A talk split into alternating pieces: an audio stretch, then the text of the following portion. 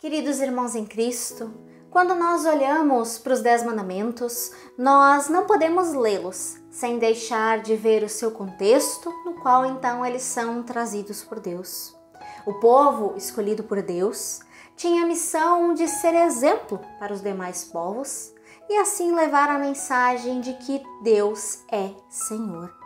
Mas se nós olharmos atentamente aquilo que nos diz a Bíblia, nós percebemos que o povo de Deus ele não agiu dessa forma. Por muitas vezes, o povo de Deus ele se desviou da vontade e do querer do Senhor. E para que eles então soubessem qual era a melhor forma de viver, como se portar, Deus ele lhes deu os dez mandamentos, que eram então orientações de como o povo deveria se portar diante da sociedade da época. Como Cristo, então, é aquele que veio para cumprir a lei, ou seja, aquilo que a Bíblia nos diz, aquilo que contém a palavra de Deus, cada um dos mandamentos serve para os nossos dias.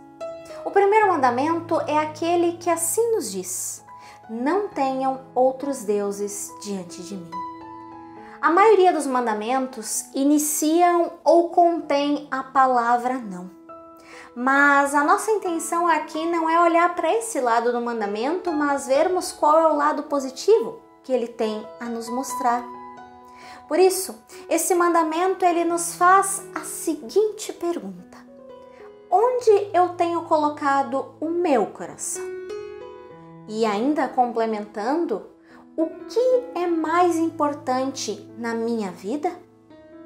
Quando Deus nos diz que nós não devemos ter outros deuses, ele nos lembra da sua soberania e então nos chama a entregarmos a ele o nosso viver, de tal modo que assim o nosso coração possa estar voltado para Deus e para aquilo que é a sua vontade na nossa vida.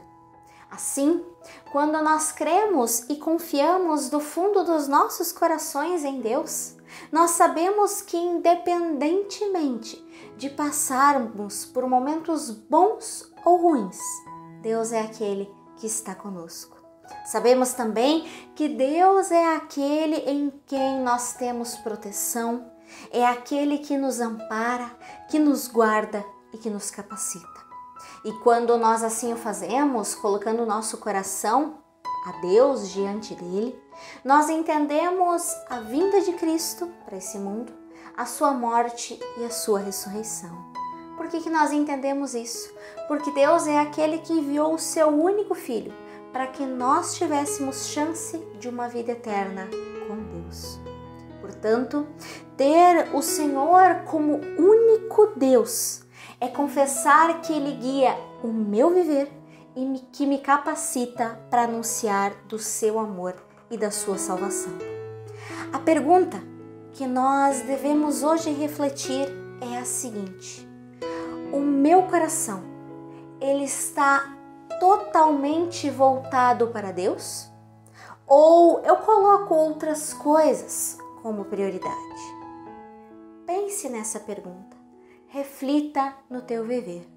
Na próxima semana, nós queremos estudar o segundo mandamento que assim nos diz: Não faça para você imagem de escultura, nem semelhança alguma do que há em cima no céu, nem embaixo da terra, nem nas águas debaixo da terra. Que Deus abençoe a tua semana.